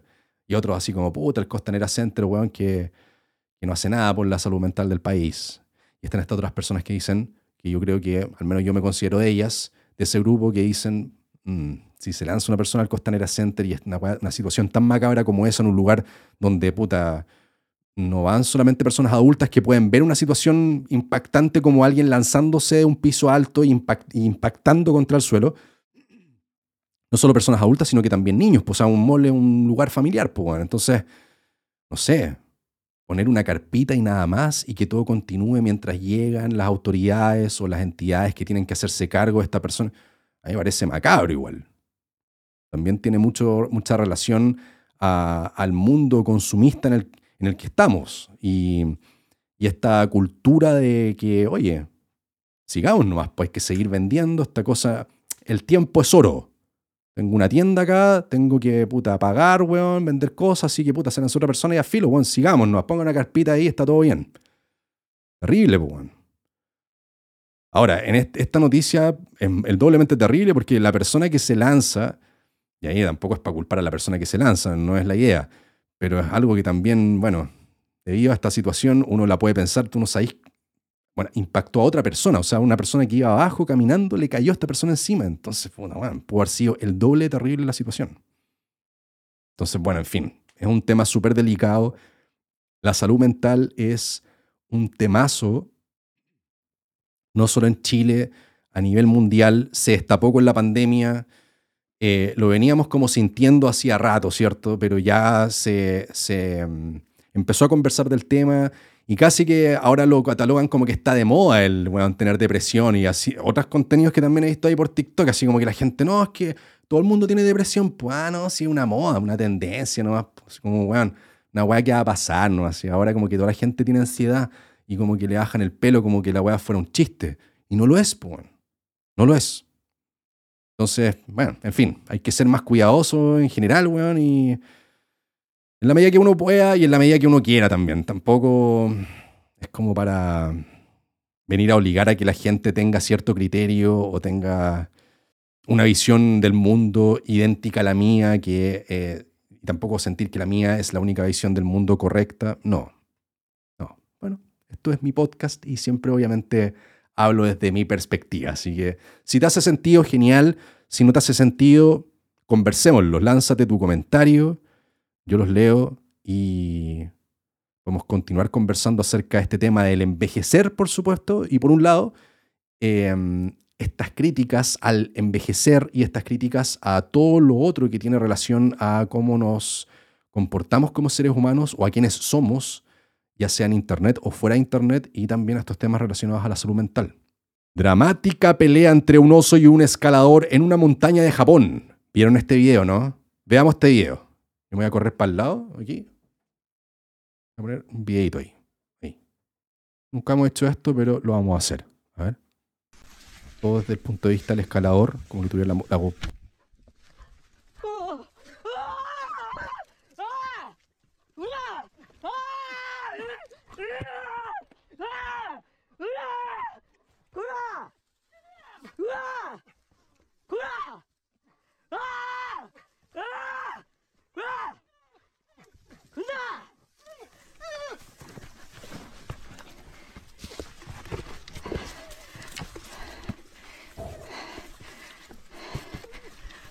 Bridget Jones. Oh, se pasó, se salvó. Oh, caca. No, me hago caca. Yo creo que él se hizo caca un poco. Bueno, debió haber soltado un surullito, al menos un surullito pequeño o una, unos chorritos de orina por, por lo bajo. Un hombre de Japón captó con su cámara cómo luchó contra un oso salvaje que lo atacó cuando escalaba entre las rocas del monte Futago, o Futago o Futago, no sé cómo, cómo se acentúa. La impresionante filmación fue compartida en redes sociales y se ha viralizado rápidamente con más de un millón y medio de reproducciones en YouTube. Esto dice el escalador.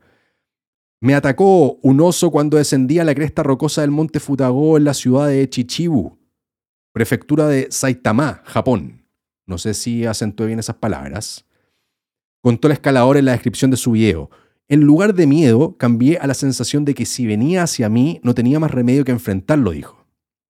El sujeto explicó que durante unos segundos siguió gritando y amenazando al animal para que se alejara, y señaló que luego revisó la filmación y llegó a la conclusión de que el oso atacó para, para proteger a un cachorro que estaba cerca. También dijo, lamento haber invadido el territorio de los osos, pero cuando fui atacado respondí en defensa propia. Esto pasó el 1 de octubre. En Japón hay dos especies de oso, el oso negro asiático y el oso pardo. Pero los osos pardos solo, solo se encuentran en la isla de Hokkaido o Hokkaido. Los osos negros asiáticos viven principalmente en los bosques y montañas este, del este de Asia y pueden pesar hasta 200 kilos. Además, tienen la fama de ser especialmente agresivos con los humanos. Lo entiendo igual al oso. Entendible, oso, te entiendo, oso. La Sociedad Japonesa de Osos y Bosques ha advertido de que cada vez se ven más osos que habitan en los bosques en zonas habitadas por humanos en busca de comida.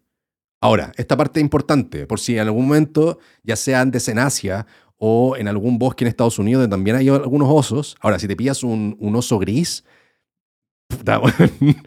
¿qué te puedo decir? Reza. No hagan nada más que rezar. Creo que no te va a quedar otra cosa que rezar. Ese oso, weón, a ese oso le tengo mucho temor. Terror, en realidad. Los expertos en vía silvestre suelen aconsejar que si un oso empieza a acercarse, no hay que huir, porque no se puede dejar atrás a un oso. No sé si ustedes han visto imágenes de cómo corren los osos, cómo se mueven. Ah, pero me voy a subir a un árbol. De nuevo, no sé si han visto imágenes de cómo trepan los osos. ¿Han visto cómo se suben los osos a los árboles? ¿No? Vayan a ver un video de cómo se suben los osos a los árboles y vuelvan. Y ahí me comentan. ¿Qué tal les parece? Lo mejor es mantenerse firme. Si el animal se aleja o muestra un comportamiento agitado, hay que intentar hablarle con calma. Osito, osito, tranqui, osito, está todo bien, osito. Yo conozco a un osito, me cae súper bien, se llama Winnie the Pooh. ¿Lo conoces tú, Winnie the Pooh? Osito, calma. El oso yogi. Osito, calma. Más atrás, osito. Más atrás, oso. Ya, oso. Así, calmado, tranqui. Y si continúa acercándose o le sigue, o te sigue, hay que ponerse firme y agresivo, agitando los brazos y gritando energéticamente: ¡Oso de mierda! ¡Lárgate acá! ¡Ah! Como lo hizo el, compadre aquí, weón. Que lo hizo bien igual. Como que el oso al final igual se encontró con: ¡Ah! Parece que este weón que viene aquí a huellar a mi cachorro. Pucha, parece, pensé que lo iba a poder dar vuelta, pero medio agresivo el compadrito. Este. Voy a alejar mejor. Este, este ser humano, weón, que me tocó un poco estresado parece, así que mejor no, me meto por acá. ¿Puede salir airoso de esa situación? Puede ser. En este caso el hombre lo logró y quedó el registro y es eh, terrorífico, weón. Imagínense. Porque a la hora que ese weón se cae de la montaña, como que dentro de, esta, de, este giro que hace y se encuentra con el oso como saltando encima de él, a la hora que el oso la agarra, el weón se cae, se pega en la cabeza, queda medio tontado, cagó, o sea, se convirtió, se convierte en el desayuno de ese oso y su cachorro. Y, y los osos no te asesinan para alimentarse de ti. Los osos se alimentan de ti. Estés muerto o no estés muerto, te empiezan a comer igual. Y hasta donde entiendo, algunos osos empiezan por las zonas eh, más blandas, genitales. Imagínense. Terrible, weón. Hostia, qué bonito atardecer. Comienza el proyecto de The Line, la ciudad de 170 kilómetros y espejos gigantes en Arabia Saudí o Arabia Saudita. ¿Habían visto esto ustedes? ¿Habían escuchado esta noticia de que se estaba pensando en construir una ciudad como una línea? Y habían algunos videos em, que mostraban, proyectaban más o menos, videos animados por supuesto, que proyectaban cómo sería la ciudad una ciudad así como súper futurista y supuestamente sustentable, alejada de la, del resto del mundo prácticamente, situada en el desierto, con trenes, cascadas, árboles, por supuesto para millonarios, multimillonarios, billonarios, gente de mucho dinero, que pueda pagar el vivir en una ciudad como esa. Bueno, en su minuto, cuando apareció esta noticia, se veía todo súper eh, onírico y esto podría ser el futuro, ¿cierto? Ah, ya, si en unos años más, oh, qué loco, ¿cómo van a construir esta weá? No, esto debe ser un, un fake news. Pues, no. El megaproyecto de Line, la surrealista ciudad lineal de 170 kilómetros de longitud de Arabia, que Arabia Saudí quiere construir en su desierto, ya arrancado. Así es. Los desarrolladores del plan han compartido en las redes sociales el comienzo eh, de las obras, para construir la urbe del futuro. Ya se han preparado eh, un armazón de 120 kilómetros de extensión para unos cimientos planos y horizontales que servirán para levantar los muros de la ciudad, que se, encorvar 20 centímetros, así dice esta weá, 20 centímetros por cada kilómetro para evitar futuros problemas. Una vez terminada la primera fase, Los constructores deberán levantar los muros, que estarán protegidos por los cuatro costados por gigantescos espejos que protegerán la ciudad de las tormentas de arena del desierto y reducirá el impacto visual de la construcción. Todo lo que se reflejará en la ciudad será el propio desierto. Más tarde habrá que erigir el resto de la ciudad. Trenes de alta velocidad que permitirán cruzar en 20 minutos de un extremo a otro la línea de 170 kilómetros, las zonas naturales, los comercios y servicios. El proyecto ya se comprometió a que todos los residentes tengan todas las instalaciones necesarias a tan solo 5 minutos andando desde sus casas. Albergará a 9 millones de personas. Imagínense esta locura. Las imágenes publicadas ahora muestran varios vehículos de construcción porque hay un video. O sea, yo estoy viendo acá un video de la construcción de la weá. Y hay una línea ya que está definida y hay palas mecánicas y maquinaria, camiones sacando tierra. O sea, esta weá está andando cabros. Esta ciudad futurista ya empezó a ser construida. El futuro es ahora. Las imágenes publicadas ahora muestran varios vehículos de construcción trabajando en lo que parece eh, una zanja sobre la que se construirá la ciudad del futuro. El video grabado por un dron capta la inmensa longitud de la línea que termina perdiéndose en el horizonte. El proyecto es un plan sin precedentes, especialmente si lo comparamos con ciudades reales. Hablan de muros de 500 metros y el Empire State tiene 381. Hablan de 9 millones de habitantes y Madrid tiene 3.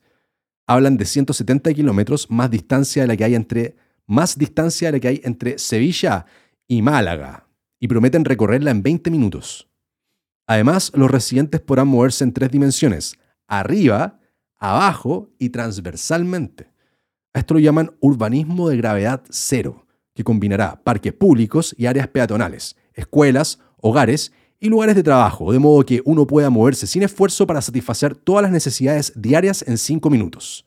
Eso mientras el resto del mundo se cae a pedazos, por supuesto.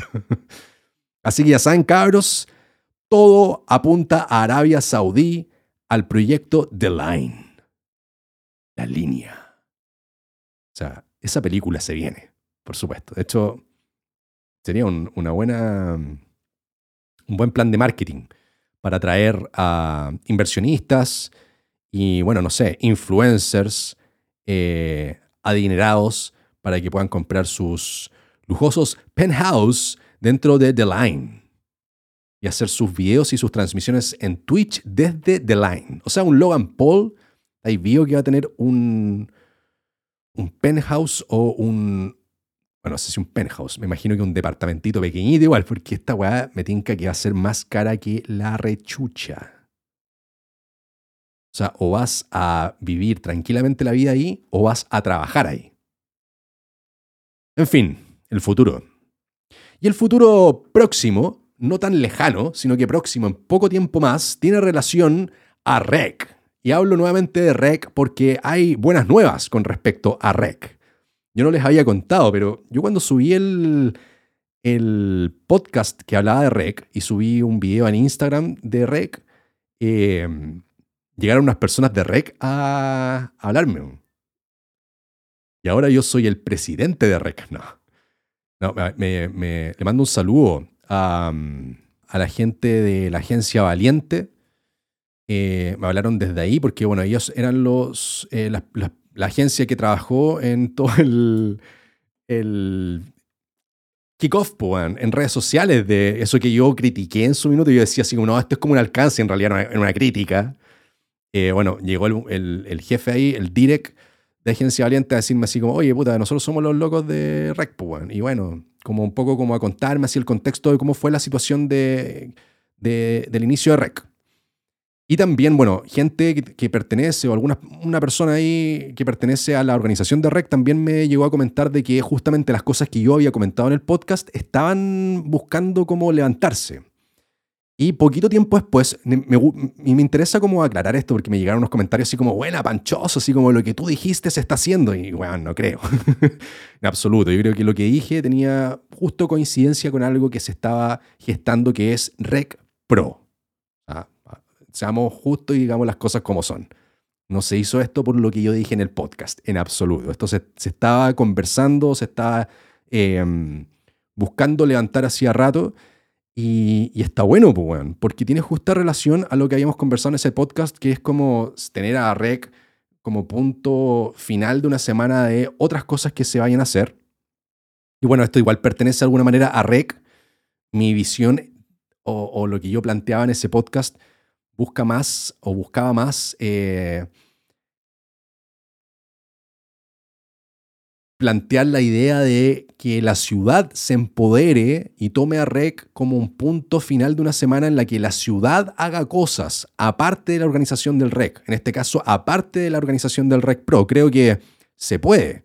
De hecho, encuentro bacán que vayan a hacer este tipo de cosas. Es, por ejemplo, REC Pro los talentos de la región saldrán a relucir en Rec Pro, una iniciativa de conferencias musicales para creativos y artistas de la región del Biobío que vendrá a fortalecer y apoyar a la escena de la región. Síguelos y conoce todos los detalles de sus convocatorias e inscríbete.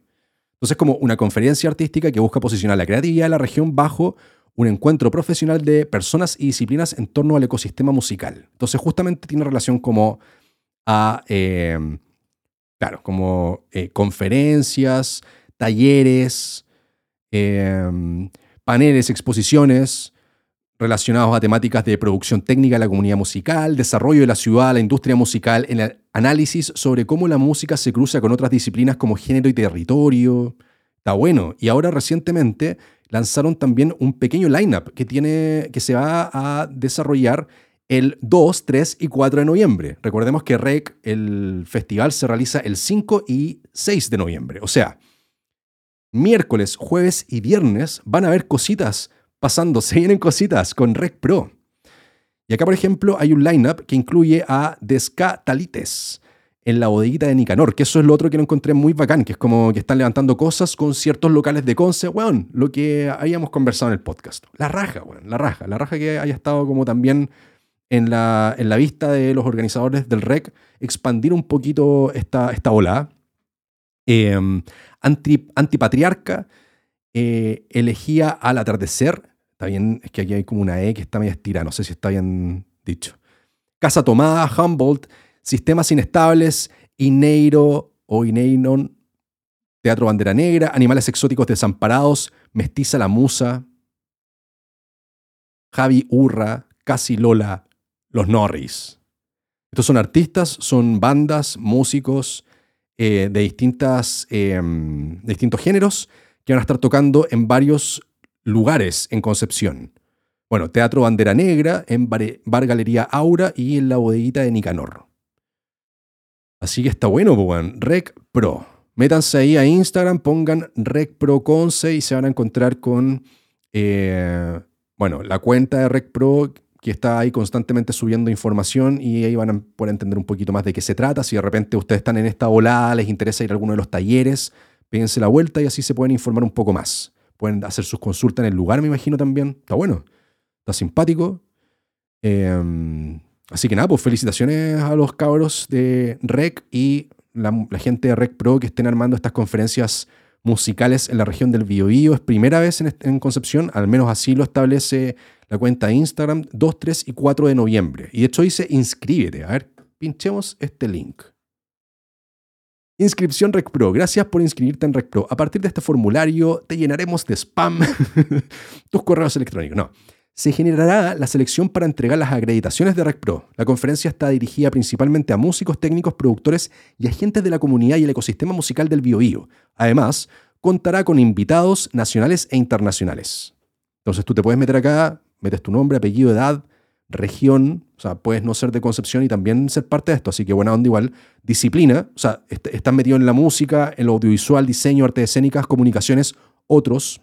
Rol en el ecosistema, músico, técnico, productor, emprendedor, empresario, comunicador, mediador, funcionario público, manager, representante, estudiante, otros.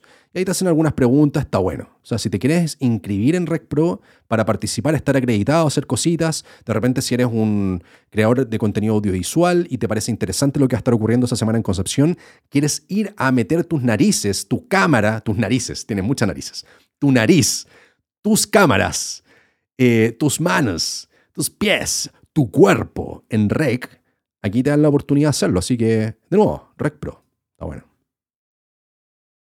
yo lo hago porque soy buena onda nomás. No porque me hayan contactado a Rec, ahora yo soy como promotor de esta wea, en absoluto. Así que mínimo ahí que me dejen pasar al escenario cuando esté tocando Catupecu Macho, pues bueno, ¿no? A todo esto, Catupecu Machu el otro día me dio un mini infarto porque eh, suspendieron el concierto en Santiago. Y dije, coche tu madre, me metí a la noticia y dije, no, weón, suspendieron el concierto en Concepción. Güey. Y no, weón.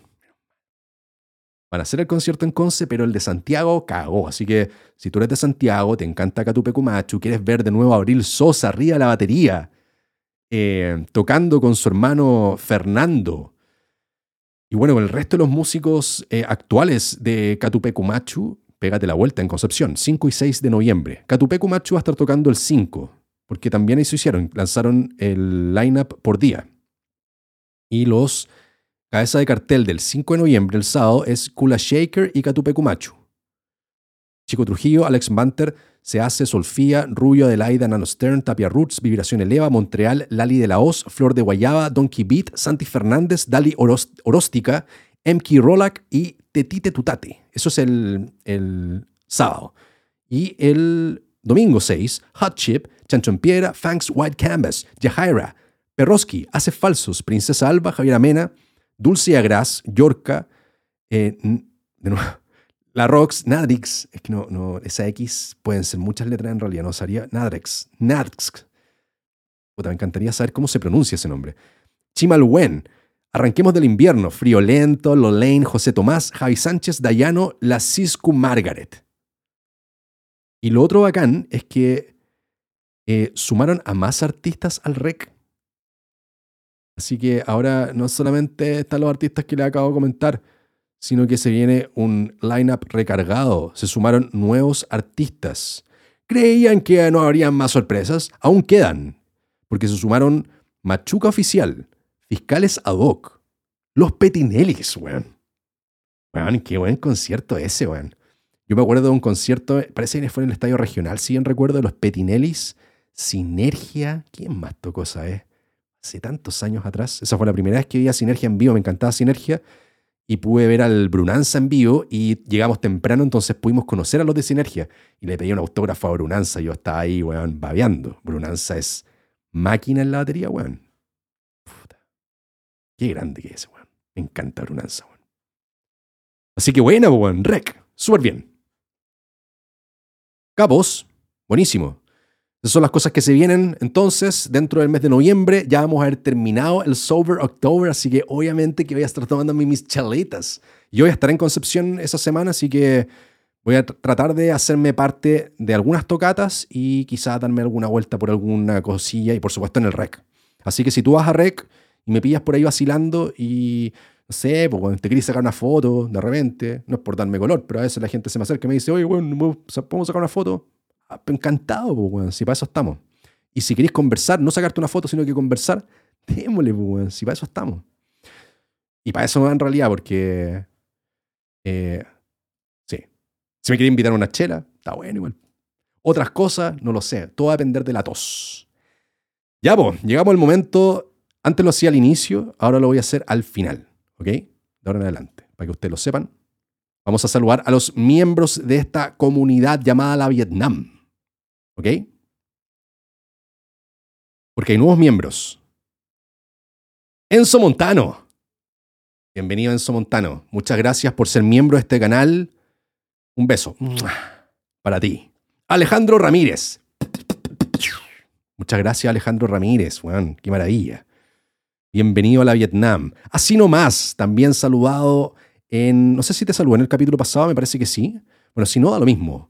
Muchísimas gracias por ser parte de esta comunidad, la Vietnam. Diego Sánchez también, Brian Zamora Mora, muchísimas gracias. Radio Sofía, que está ahí con ataque, la otra vez mandó un mensaje diciéndome así, oh, weón, puta, como que algún problema con la tarjeta de crédito, así como pidiéndome disculpas porque no había podido aparecer así como en el, weón, yo le dije, tranquilo, weón, está todo bien. De hecho, si ustedes son miembros y el día de mañana no pueden ser más miembros porque la tarjeta de crédito o las deudas qué sé yo, la recesión, cualquier cosa, no se preocupen, weón. Si esta weá no. es un, chiste no Está todo bien. Si están suscritos, para mí ya es el mundo. Giovanni Díaz. Buena, Giovanni Díaz. Cristian Espinosa. Emanuel Eduardo, el comandante. Nicolás Aguayo. Leonardo Astete. Miki. Joey Lacoipo. Ya tú sabes. Camila Paz, la matriarca.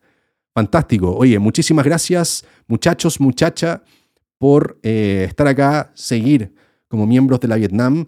Si tú quieres hacerte parte de la Vietnam miembros, porque bueno, está la otra Vietnam que son los suscriptores, eh, tienes que hacerte miembro nomás. Pues ahí se paga una cosita poca y, eso es como una inyección de dinero, dinero que todavía no, al que no puedo acceder. Porque tú para acceder a este tipo de cosas te tienen que mandar un PIN y estos weones de Google te mandan ese PIN físico. Y yo esta weá, este trámite lo hice hace súper poco y me tiene que llegar ese PIN a mi correo, onda, a mi a conserjería, weón. Sí, y ahí tengo que ingresar y ahí tengo que continuar con el proceso. Entonces, para mí esto, yo lo dije anteriormente, para mí esto es como un chanchito nomás.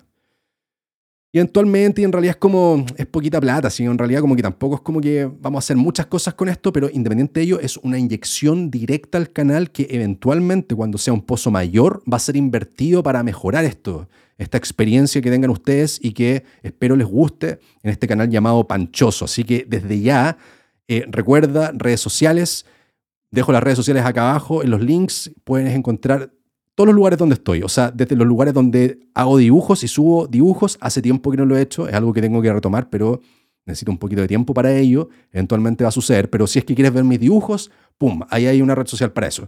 ¿Queréis ver, weón, cómo toco batería? ¡Pum! Hay otra red social para eso. ¿Queréis ver algunos clips de panchoso o estupideces que subo a TikTok? ¡Pum! Hay una red social para eso. ¿Quieres, weón, ver historias todos los días pincho historia así como un DJ de videos en Tranquilo Fernández en Instagram, pum, ahí está. ¿Queréis ver, weón, de repente trocitos de estos podcasts u otras cosas que subo en TikTok? Y en Instagram también, pum, hay un espejo de Tranquilo Fernández en TikTok, viejo. ¿Queréis, weón, te gusta Señor Comida y queréis ver weá de Señor Comida? Pum, hay un Instagram de Señor Comida. O sea, weón, yo me dedico a esta weá, a hacer redes sociales, weón. El día de mañana cuando aprenda a tejer, pum, voy a tener una red social para tejer y subir cosas tejidos, nada más. Me encantaría. Me encantaría aprender a tejer. de verdad. No. Mira, esto es lo que sí me gustaría aprender. Em, a construir con mis propias manos. Construir algo. No sé qué, pero algo. Me encantaría construir algo. Sí. Y tengo una idea que tiene relación a la construcción, pero no la quiero chingar. Si, si, si, si ocurre, van a ser los primeros ustedes en saberlo pero es parte de un proyecto que va a muy largo plazo porque requiere mucho dinero. Eso sí que requiere harto dinero como va a poder sacarlo adelante y también implica el construir. Entonces, esa es una de las cosas que me he propuesto. En el futuro próximo, pronto, empezar a meterme como en temas relacionados un poquito más a la construcción. Tengo callos en mis manos, de hecho esa weá no es un lunar, eso es un callo con sangre coagulada por tocar batería. Tengo callos por tocar batería. Me gustaría el día de mañana tener callos y, no sé, por las uñas acá con hematomas y con también sangre coagulada, pero por martillazos, ¿cachai? ¿Habéis visto las manos de... Tenemos un conserje acá, le mando un saludo, nunca a ver este podcast, pero igual, José, gran valor de la comunidad acá del edificio. Y el otro día José nos vino a ayudar a cambiar una llave del lavaplatos que es un eh, monomando, creo que se llama, es, el, es como el, el, sistema que es, bueno, la llave típica que tienen las cocinas de departamento, así como seminuevos, o seminuevos hablemos como de 10 años, 15 años. Es como esa llave que es pum para arriba y como que para un lado la giráis al agua caliente y el otro lado agua fría. Y tiene como eh, la llave así donde, donde sale el agua es como así y tú la puedes girar, la típica llave, monomando creo que se llama la web. Yo dije, no, así le pregunté así, oye José, porque él hace arreglos acá en el edificio. ¿Cachai más o menos cómo cambiar esta weá? Me dijo, y como que me, explicó más o menos, y dije, en realidad, bueno, que estoy preguntando a José, yo esta weá la voy a hacer. Compramos una llave, una llave que no nos sirvió de absolutamente nada. De repente me pillé a José, le pregunté de nuevo, así como antes de meterla, meterme a entender más o menos de qué se trataba esta weá, le pregunté, pues, ¿cómo se hace esta cuestión? Y me empezó a explicar y me dio como, eran como 27 pasos antes de poder sacar la llave. Y dije, pero weón, no es simplemente girar una tuerca y como, weón, sacarla, weón, no, es así. No, pues Francis, tenéis que hacer esta weá, esta weá, esta weá, esta weá, esta weá. Llegué al departamento, me metí a la cuestión, entendí cómo lucía todo el asunto, lo llamé por el citófono y le dije, hola José, ¿cuánto nos cobras por venir a cambiar la, la llave? Vino José al final a cambiar la llave acá, nos cobró un dinerillo, pero José, weón, tú le vieras las manos. A mí me encantan esas manos de hombre trabajador. Porque José cuando te da la mano, te rompe los huesos. Porque el hombre tiene, weón, tiene músculo en los dedos, weón. Es impresionante. Y tiene las manos así como eh, tiesas de tanto trabajar, no la tierra necesariamente, sino que trabajar ahí con la con tuerca, weón, y el martillazo y la weá. Puta, manos de constructor, po, weón. Esas son las manos que quiero tener en el futuro, weón, de verdad. A mí me gusta apretar las manos fuertes, no lo hago tanto. Pero con José, desde el primer día en que lo conocí, cuando le caché que el weón tenía la, la fuerza en las manos, empecé a darle la mano fuerte al José. Aparte que igual tengo un poquito de fuerza en las manos porque, puta, las baquetas, ¿cachai? La, la batería, pues, weón. Y me acuerdo en una oportunidad, como que le di la mano a José, y José, es buena onda, weón, pues, y me dijo así como, oiga, aprieta fuerte usted, Francis. Y le dije, sí, vos, José. Y le puse así como cara, como, weón, te aprieto más fuerte si querís. Y de repente José, sin hacer ningún cambio muscular en su rostro, nada, me pega un apretón, weón. Casi me fracturó. Impresionante. Esas son las manos que quiero tener en el futuro. Así que, verdad, esa es como, para allá quiero ir, empezar a construir cosas con mis manos. Yo cuando era chico quería ser constructor civil. Lo conté en un video. Ese video de Pero Honestamente, cuando hablaba como de quién quería ser cuando grandes, no sé si lo vieron, hablaba la historia de que quería ser constructor civil hasta que mi mamá me contó una historia así mala onda de un, el esposo, una colega de ella que era constructor civil y que ya no podía trabajar de constructor civil porque no encontraba trabajo, una wea así. Mi mamá me rompió un poco el sueño de ser constructor civil. Si no, yo, yo, hubiese probablemente estudiado algo relacionado a la construcción porque cuando era pendejo me gustaba martillar y hacer weá, de verdad. Así que yo creo que es como algo que, que tengo ganas de, de emprender en el futuro. Y como les digo, tengo este proyecto relacionado o, que, implica también construir, pero eh, implica otra cosa que es una compra más grande antes de empezar a construir. Pero ese proyecto es bonito y tiene mucha relación también a este canal. Así que bueno, si me quería apoyar en ese proyecto, viejo, hazte miembro. Eso es todo. Así que eso, muchachos, redes sociales acá abajo, comenten, denle me gusta, compartan este video, todo ese tipo de cosas ayudan a que el canal crezca, este programa crezca, lo vea más gente, la misma plataforma lo muestre más. Em, de repente conocen a algún amigo, amiga que le guste los podcasts, sientan que de repente puedan congeniar, enganchar con este tipo de contenido que estoy haciendo acá, bueno, mándenle este podcast para que se suscriban también. Y eso, buenísimo, capítulo 6 la pasé súper bien. Sí, estamos en el tiempo. Eso pues muchachos, muchachas. Cuídense harto. Nos estamos viendo próximamente. Esperemos la próxima semana si el universo si lo quiere en el capítulo 7 para seguir avanzando en Tranquilo Fernández. Chavo. La firma ahí. Se acabó esta wea. Se cuidan. Nos vemos pronto. Showcito.